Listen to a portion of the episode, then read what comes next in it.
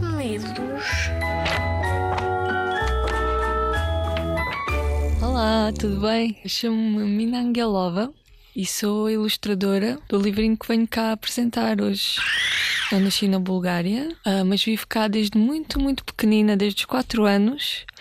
E por isso já me sinto portuguesa também. Ah, penso que não tenho sotaque, não já estou cá há muitos anos e todos os meus amigos são portugueses e eu praticamente só falo português. falo com os meus pais búlgaro ao fim de semana. Bom dia, meninos em búlgaro, é o que eu vou dizer. Dobar den, deca, kak ste?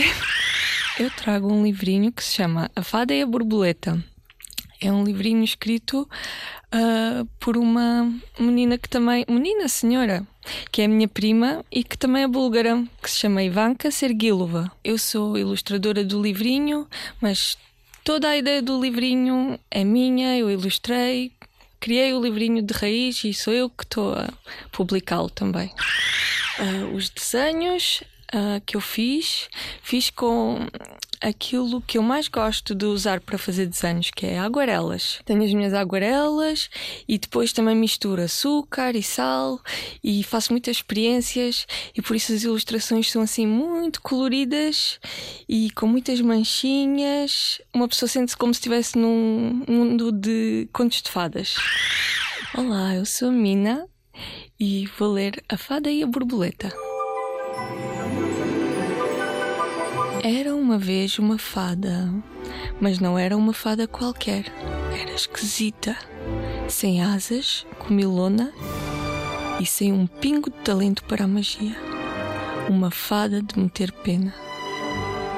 E era isso que sentiam as restantes fadas por ela: pena.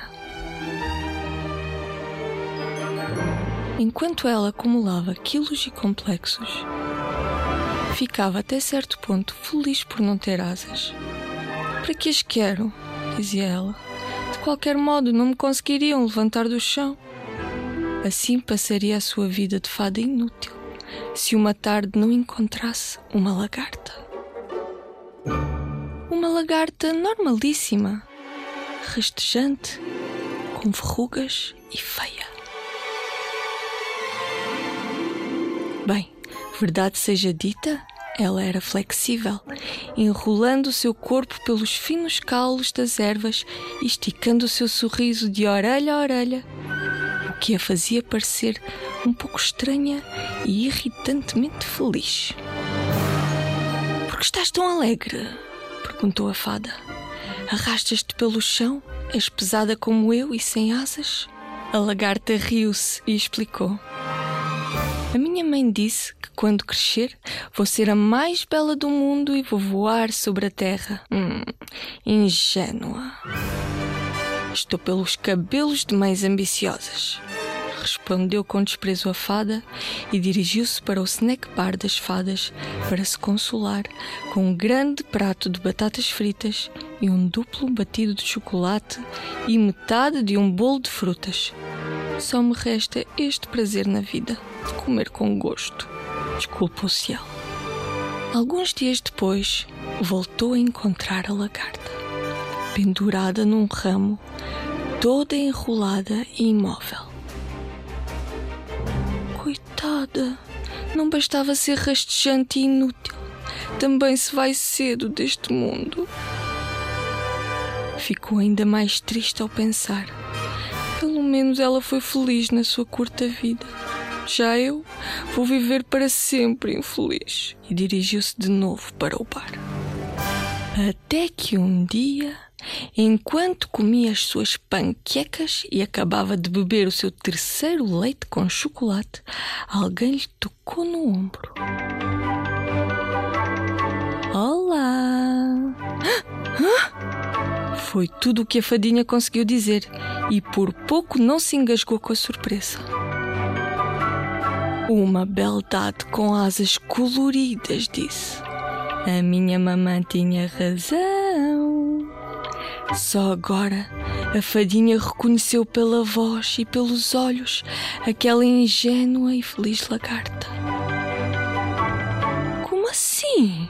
Tu não morreste? Ah, impossível mudar tanto. Sou a mesma.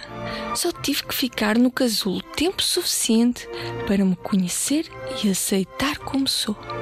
Vem comigo. Vamos sair daqui e passear. A borboleta agarrou a fada por baixo dos braços e voou com ela. A fada viu o mundo das alturas. Ah, como é diferente! exclamou ela. Não, é o mesmo. Esta é simplesmente a sua vista de cima, riu-se a borboleta. A fada também riu, sentiu-se leve e contente como passava os dias a voar com a borboleta, parou de ir ao bar. O mundo visto de cima era tão belo.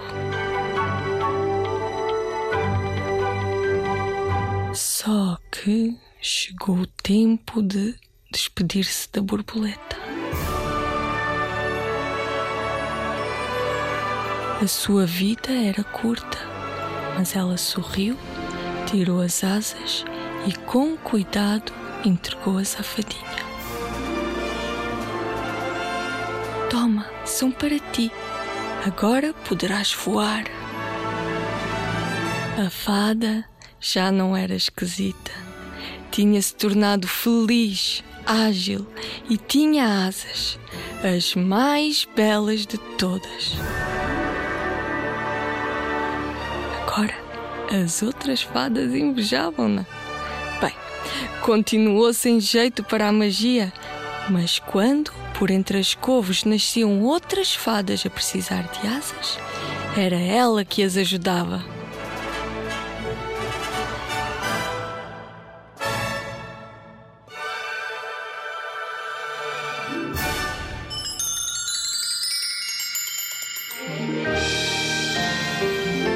Acabaste de ouvir A Fada e a Borboleta, escrito por Ivanka Sergilova, com as ilustrações feitas por mim, Mina Angelova.